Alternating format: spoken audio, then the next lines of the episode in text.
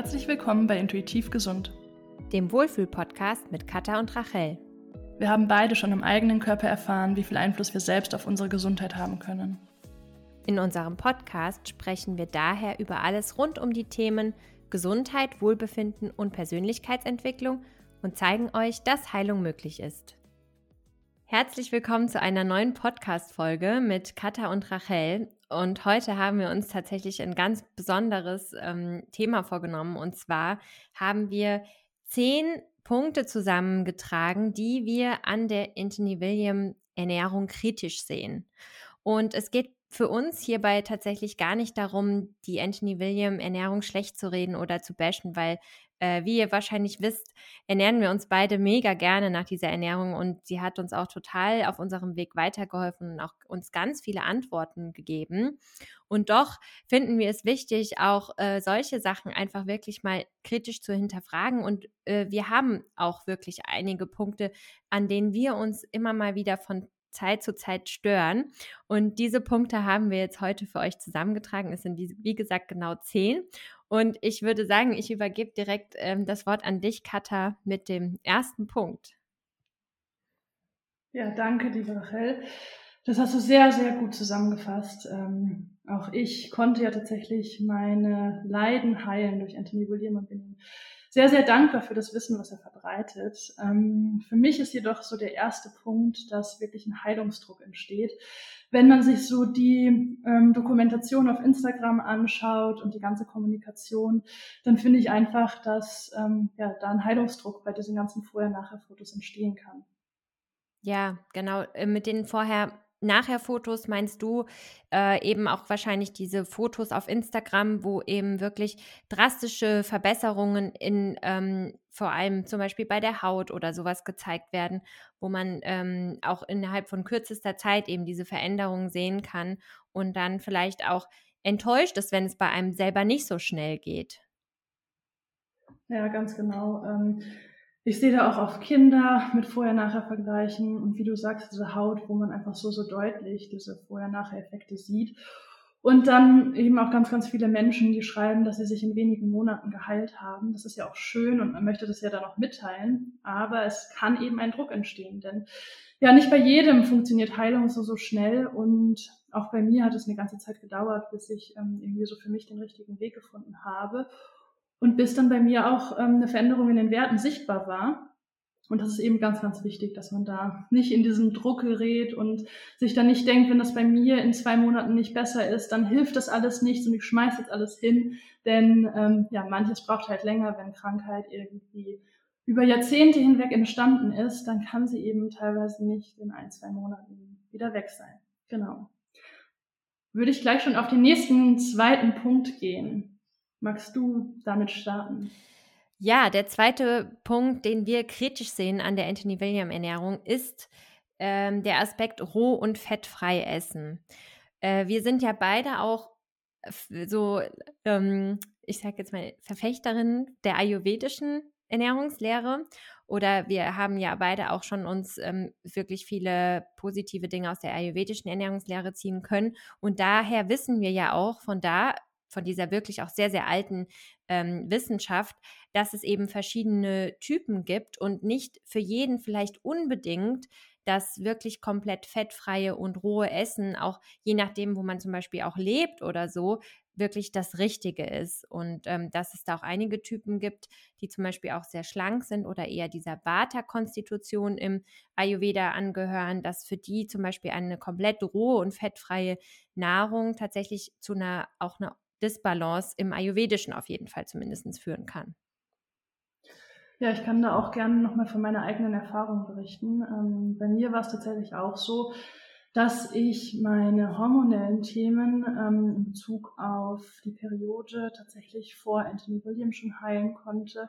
Tatsächlich mit einer relativ fettreichen Ernährung und ähm, das hat für mich super funktioniert.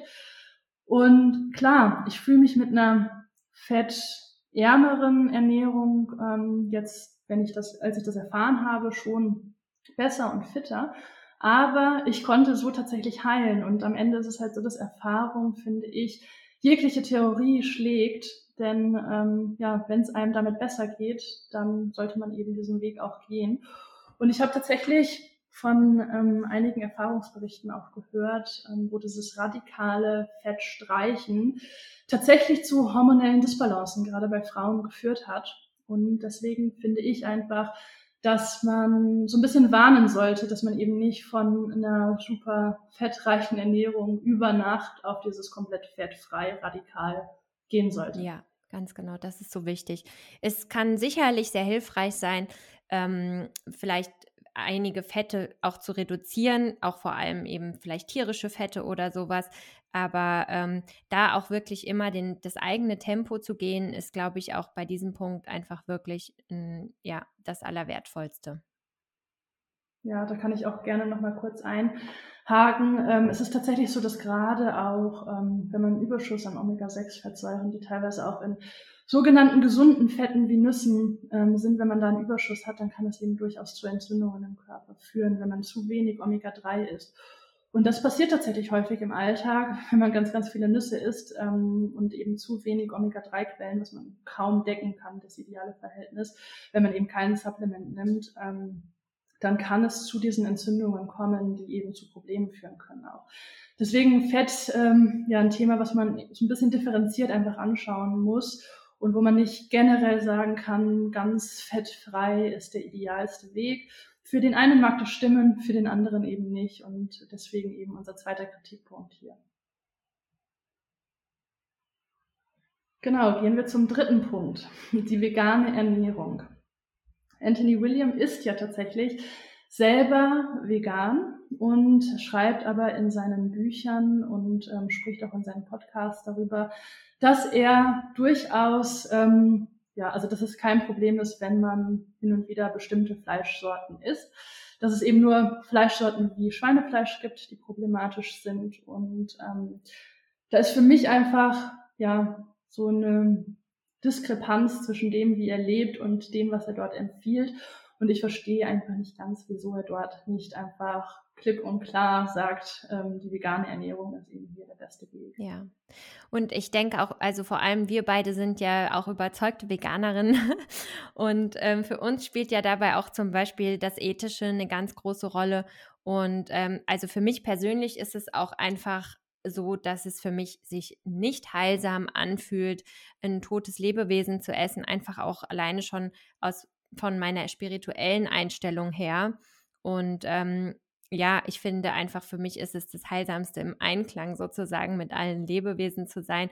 Und dieser Aspekt kommt mir persönlich da auch manchmal einfach zu kurz. Ich kann natürlich verstehen, dass er nicht alle Bereiche decken kann. Ähm, und doch möchten wir es hier an dieser Stelle einfach mal benennen. Ja, ganz genau. Also wie du es gesagt hast, rein energetisch ist ein, eine tote Materie, die man zu sich nimmt, einfach nicht das gleiche wie ähm, Pflanzen, die voller Leben stecken. Und dementsprechend ist da einfach unsere Empfehlung ähm, die vegane Ernährung, wo wir eben eine andere Meinung haben hier als William. Genau, magst du mit dem nächsten Punkt, unserem vierten Punkt, weitermachen? Ja, sehr gerne. Das ist tatsächlich auch ein, einer meiner Lieblingspunkte. Und zwar ist unser vierter Punkt die Sprache. Und das auch tatsächlich in vielen Bereichen. Wir haben uns hier auch ähm, äh, vor, also uns notiert zum Beispiel in seinen Büchern, ähm, verwendet er ja manchmal den Ausdruck, ja, in den Kampf mit der Krankheit gehen. Und ähm, also für uns oder jetzt für mich, ich weiß gar nicht, wie es bei dir ist, aber das magst du bestimmt auch gleich mal sagen. Für mich ist es wirklich so, dass wenn ich in den Kampf mit etwas ziehe, ähm, fühlt es sich für mich auch eben da wieder nicht heilsam an. Also ein Kampf ist für mich nie wirklich eine Heilung, sondern eher ein Aufeinandertreffen verschiedener Fronten, die dann gegeneinander kämpfen. Und ähm, für mich ist äh, eben das, das Heilen eher wirklich hinzuschauen und genau hinzuhören und nicht in den Kampf damit zu gehen. Ja, absolut. Für mich war tatsächlich auch ein ganz, ganz wichtiger Punkt, die Krankheit anzunehmen, wie du sagst, hinzuschauen zu sagen, was sagt es mir und was muss ich vielleicht auch einfach so hinnehmen. Also einfach eigentlich eine ganz, ganz wichtige Botschaft, die eine Krankheit dort auch einem geben kann fürs Leben und deswegen eigentlich nicht so kampfbelastet. Was ich auch finde, ist, dass wenn man sich gerade die Videos und Podcasts so anhört, wo er spricht, wirkt es auf mich oft fast bedrohlich und auch teilweise abwertend den Menschen gegenüber, die sich eben nicht so ernähren. Da wird belächelnd geschaut, wenn Leute eben äh, Eier oder seine No-Foods essen. Und das finde ich einfach eine schwierige Energie, die dort teilweise herrscht und deswegen einfach von der Sprache her unschön. Und was auch eben dazu führt, dass dieses teilweise schon fast ähm, aggressive, aggressiv ist vielleicht übertrieben, aber dieses ähm, sehr, sehr pedantische in der Community, ja, dass das sehr in der Community auch ähm, durchscheint und dass das eben auch dazu führt, dass diese Sprache, die eben nicht so von Harmonie gekennzeichnet ist, ähm, auch in der Community und in der Sprache der Community, in dem Miteinander in der Community, finde ich, so ein bisschen eine Färbung einfach gibt. Ja, total. Es ist dann oft manchmal gar nicht so, ähm, so eine liebevolle Stimmung, sondern manchmal auch tatsächlich sowas wie mit dem Finger zeigen, haben wir, glaube ich, beide auch schon erlebt, dass ähm, wir darauf aufmerksam gemacht wurden, wenn wir etwas nicht Anthony William-konformes oder sowas gegessen haben. Und ähm, ja, das, das will natürlich sowieso erstmal keiner. Keiner möchte auf irgendeinen Missstand aufmerksam gemacht werden. Und ähm, vor allem auch natürlich nicht, wenn man sich vielleicht auch wirklich, ähm, ja, gar nicht so streng ernähren möchte, sage ich jetzt mal. Und da auch das Stichwort No Foods und Verzicht, das sind tatsächlich auch beides Wörter, die ich wirklich probiere überhaupt nicht zu verwenden. Also ich finde No Foods, äh, da schwingt für mich so etwas wie Verbot mit. Also das ist etwas, was verboten ist und ich glaube, äh, sich etwas zu verbieten ist nie gut, weil es, es kommt doch, das, doch dann schnell das Gefühl von Mangel auf, finde ich. Genauso ist es auch bei dem Wort Verzicht.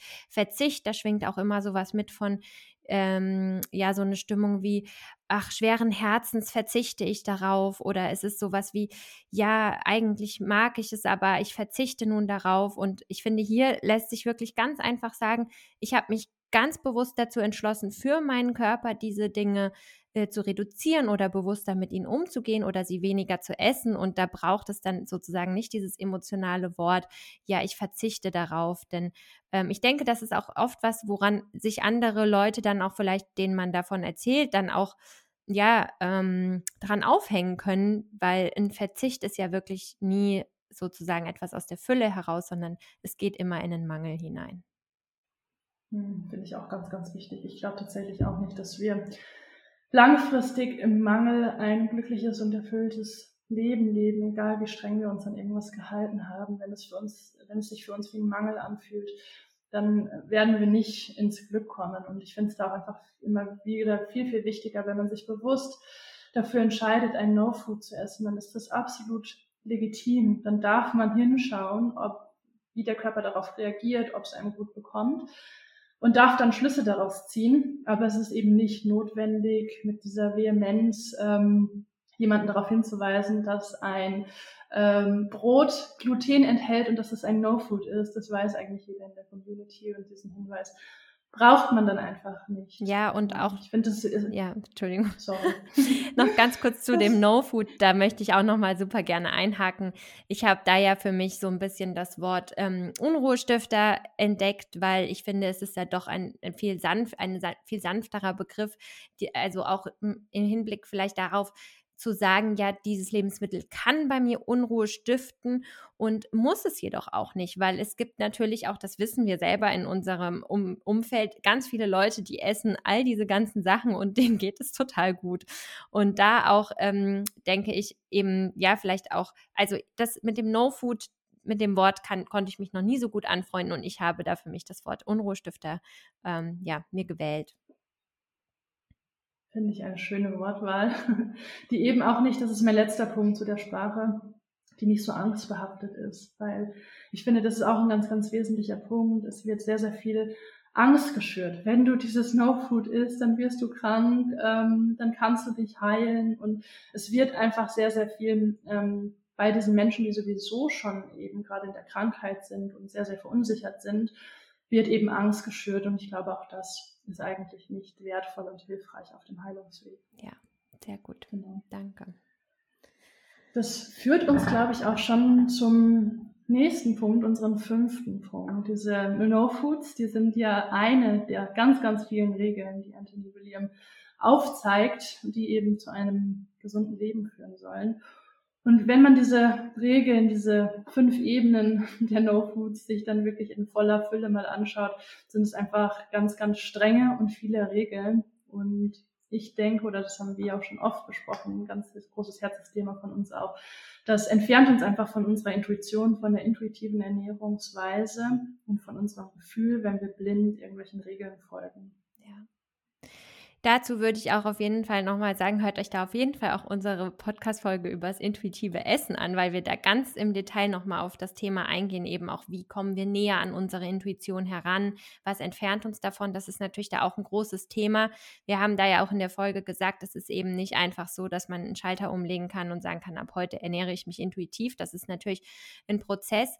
Nur äh, eben, was denke ich auch von uns beiden so ein Thema ist, viele strenge Regeln, denen man dann einfach so befolgt, sage ich mal, die führen einen eher weg von der eigenen Intuition, weil ähm, äh, sagen wir mal zum Beispiel, der Körper würde eigentlich einem vom Gefühl her ganz genau sagen, an welchen Tagen einem es besonders gut tut, Selleriesaft zu trinken, aber die Regel ist eben, jeden Tag Selleriesaft zu trinken, dann wird eben diese Stimme sozusagen ignoriert und äh, diese Stimme kann dann auch tatsächlich verlernt werden dadurch.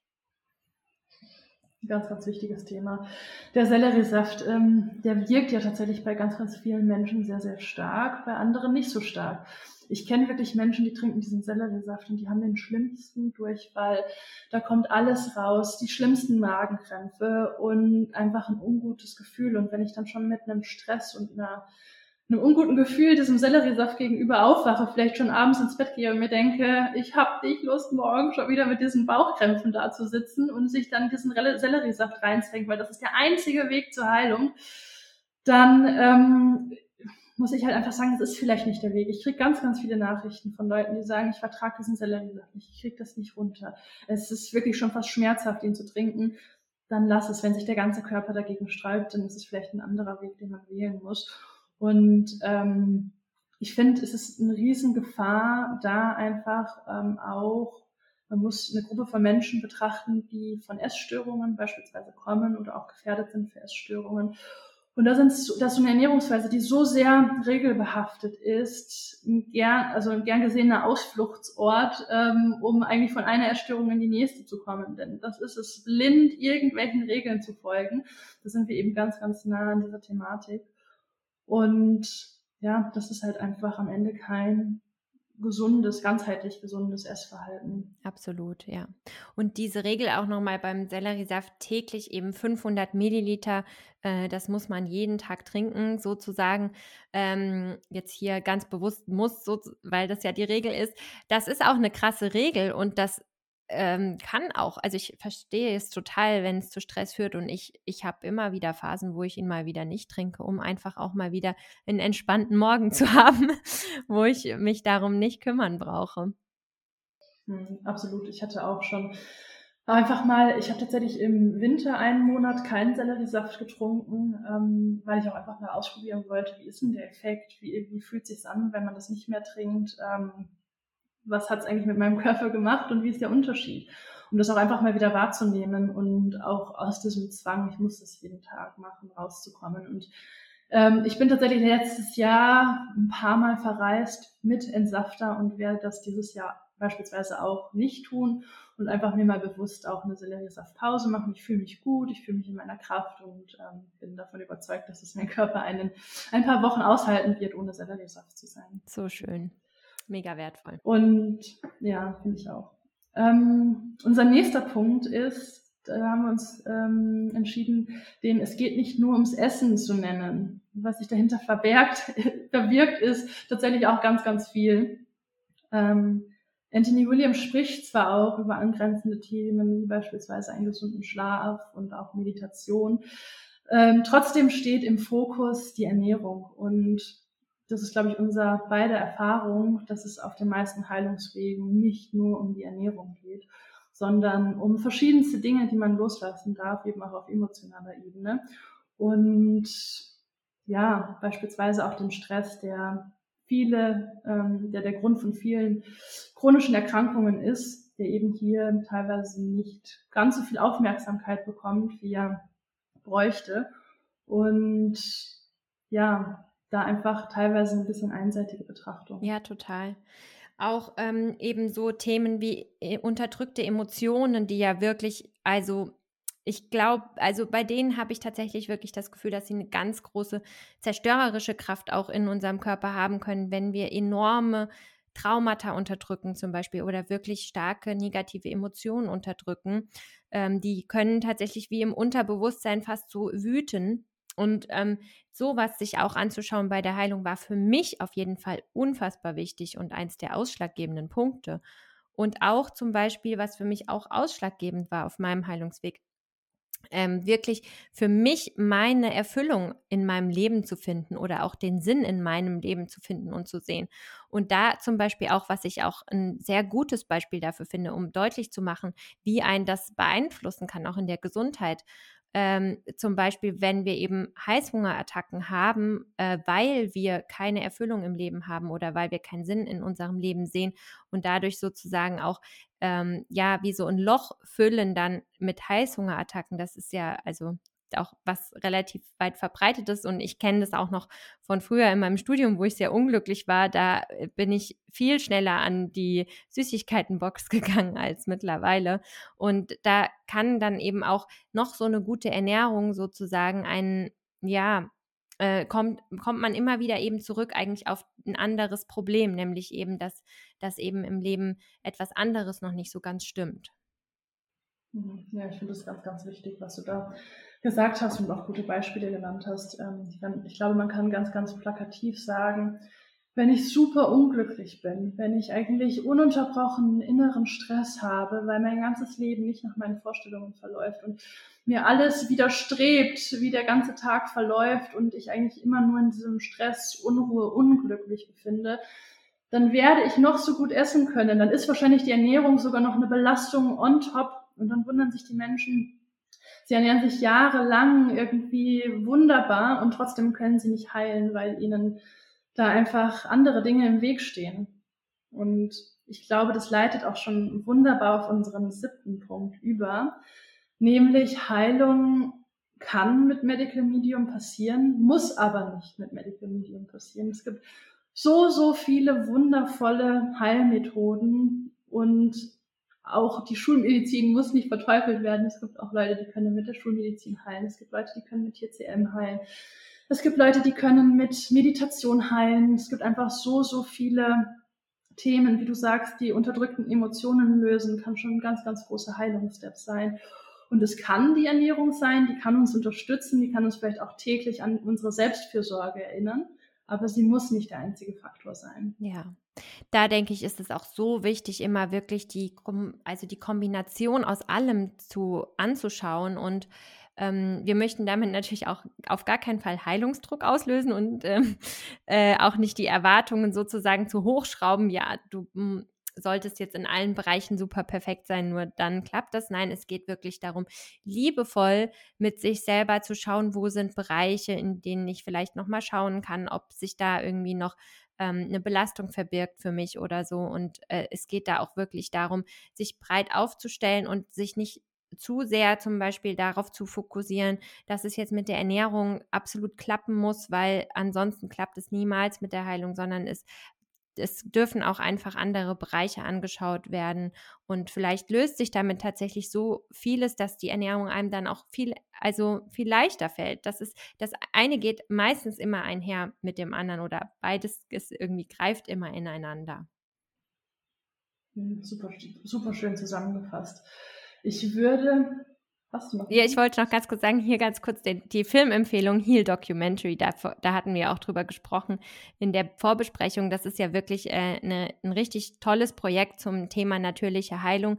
Da kommt auch Anthony William drin vor in dem Film, aber auch ganz viele andere Menschen, die ähm, ganz viel zum Thema natürliche Heilung zu sagen haben, wie eben auch Bruce Lipton und Joe Dispenza und so. Und in diesem ähm, Film werden neun Punkte genannt, die helfen können bei der natürlichen Heilung. Und von diesen neun Punkten ist tatsächlich die Ernährungsumstellung einer. Und ganz viele weitere Punkte werden in dem Film noch gezeigt. Und das finde ich wirklich eine super Zusammenfassung zu diesem Thema. Hm, finde ich auch einen super schönen Film, der mich sehr, sehr inspiriert hat, meine Heilung einfach selbst in die Hand zu nehmen und für mich selbst Entscheidungen zu treffen. wo wir auch schon auf den nächsten, unseren neunten Punkt kommen, nämlich die Individualität. Auf sich selbst schauen und für sich selbst individuelle Entscheidungen treffen. Denn eine Riesengefahr, die ich bei Anthony Williams sehe, ist, dass einfach generelle Regeln aufgestellt werden, die für jeden gelten müssen. Und dafür sind wir einfach zu unterschiedlich. Und du hattest es vorher schon mal angesprochen. Unser ähm, gemeinsames Herzensthema, auch das Ayurveda, ähm, der ja darauf aufbaut, dass wir unterschiedliche Konstitutionen haben und aufgrund dieser unterschiedlichen Grundnaturelle unterschiedlich in unserem Leben walten und essen müssen, uns verhalten müssen, müssen nicht, aber sollten, ähm, um in die Balance zu kommen. Und das geht auch ein bisschen einher mit der intuitiven Ernährung, dass ähm, einfach nichts unsere eigene Intuition, unser eigenes Körpergefühl schlägt. Denn wenn wir damit verbunden sind, dann wird uns unser Körper eigentlich die richtigen Entscheidungen treffen. Das Problem ist nur, wir sind ja oft nicht damit verbunden und es ist auch gar nicht so einfach, in diese Verbindung zu gehen. Und dann kann es natürlich helfen, Ernährungshinweise zu bekommen, dann immer wieder zu beobachten. Trifft das auch auf mich zu? Fühle ich mich damit gut oder eben auch nicht? Ein ganz großes Thema bei Anthony William ist ja beispielsweise auch die regelmäßigen Snacks und Mahlzeiten, wo ich für mich selbst einfach nach langem Ausprobieren entscheiden musste, mir geht es mit drei Mahlzeiten, die mich sättigen, am besten. Dann habe ich die meiste Energie. Und deswegen mache ich das auch so, auch wenn dort steht, das ist der ideale Weg, ständig zu snacken. Und ja. Ja, super gut. Das ist ein tolles Beispiel und ich finde auch eben da auch nochmal zum Beispiel bei fettfrei oder so, äh, für manche ist es einfach nicht das Richtige, komplett auch zum Beispiel direkt auf fettfrei umzustellen oder so. Und ähm, da ist jeder einfach auch an einem ganz individuellen Standpunkt, denke ich, auf seinem Weg und eben genau diesen Punkt auch, an dem man steht, zu ehren und zu sagen, ja, aber ich bin eben, bei mir ist es eben ganz, ganz anders als bei jemand anderem und ich habe bei mir in meinem Leben spielen ganz andere Faktoren eine Rolle. Ähm, das kann ja auch durch verschiedenste Sachen und Umstände von außen beeinflusst werden, eben zum Beispiel, was für eine Jobsituation hat man, wie viel körperliche Betätigung hat man am Tag und so. Das sind so viele Sachen, die da eine Rolle spielen und die eben auch ähm, ja den, also individuell bestimmen, was vielleicht für einen gut ist und was nicht. Ähm, das ist ganz wichtig, da wirklich auch immer mal wieder ganz individuell zu schauen, was für einen selber stimmt. Ja, absolut. Super schön zusammengefasst. Ähm, Habe ich eigentlich nichts hinzuzufügen. Deswegen würde ich schon auf unseren nächsten Punkt gehen. Nämlich, du hast das vorher so schön zusammengefasst in einem Satz. Ähm, es geht mir nur gut, wenn es der Welt gut geht. Und da geht es so ein bisschen in Richtung Nachhaltigkeit und unserer aller Verantwortung, die wir unserem Planeten gegenüber haben. Und das finde ich auch nochmal einen ganz, ganz spannenden Aspekt. Ja, total. Also das ist ja auch wirklich, ähm, ja, ich ist es eigentlich fast selbsterklärend. ähm, es ist einfach, denke ich, von uns beiden ein Herzensthema. Deshalb ernähren wir uns ja zum Beispiel auch vegan und wir sind ja auch beide, glaube ich, da, dass wir sehr ähm, darauf achten, nachhaltige Kaufentscheidungen zu treffen. Und ähm, ich denke, es ist einfach wirklich ganz wichtig, wir hängen mit der Welt zusammen. Also das können wir einfach nicht voneinander trennen. Das ist hier unsere, unser Wohn unsere Wohnung, unser Haus, auf dem wir leben. Und wir können nicht erwarten, dass es vielleicht der Welt ähm, super, also oder dass es der Welt schlecht geht, dass unsere Böden vergiftet sind, dass unser Trinkwasser vergiftet ist und ähm, ja, und es selber uns aber total gut geht. Also ich denke, das geht immer miteinander einher. Ja, das hast du so schön gesagt. Und ja, was da unsere Kritik ist, ist eigentlich, dass es zum einen keine Erwähnung findet und zum anderen, was mir immer wieder so ein bisschen auffällt, ist dieser sehr exzessive Konsum von ex exotischen Früchten das ganze Jahr über. Und das kann man ruhig mal über eine Leberreinigung hinweg machen. Ich denke nur, dass es nicht der richtige Weg ist, ähm, das ganze Jahr über exotische Früchte bei uns äh, einliefern zu lassen und bin da doch ein Fan von der regionalen und saisonalen Ernährung auch. Da muss man auch nicht perfekt sein, da entsteht auch immer gerne mal ein Druck, aber da einfach so ein bisschen drauf zu achten und sich nicht täglich eine Papaya zu löffeln, ist ähm, für mich eigentlich ja, fast selbstverständlich, aber eben manchmal auch nicht. Ja, total. Sehr schön. Sehr gutes Beispiel auch. Ja, unser zehnter Punkt den haben wir uns so ein bisschen, also das ist so ein ganz flexibler Punkt. Und zwar haben wir den genannt, was wir euch noch mitgeben wollen. Und du hattest da auch noch eine ganz schöne Nachricht für den Schluss.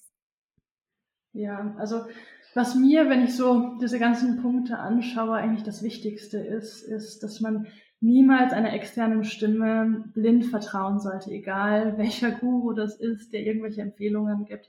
Es schlägt einfach nichts. Unser eigenes Körpergefühl, die Reaktionen von unserem Körper und die Intuition, ähm, die sagt einem am Ende einfach, was gut für einen ist und was nicht. Das ist äh, ja so ein schöner Punkt. Das ist so schön, dass du den auch so schön gesagt hast. Und ähm, ich kann dem nichts hinzufügen und deshalb sage ich auch direkt meinen mein Punkt, den ich noch ähm, mir gedacht habe.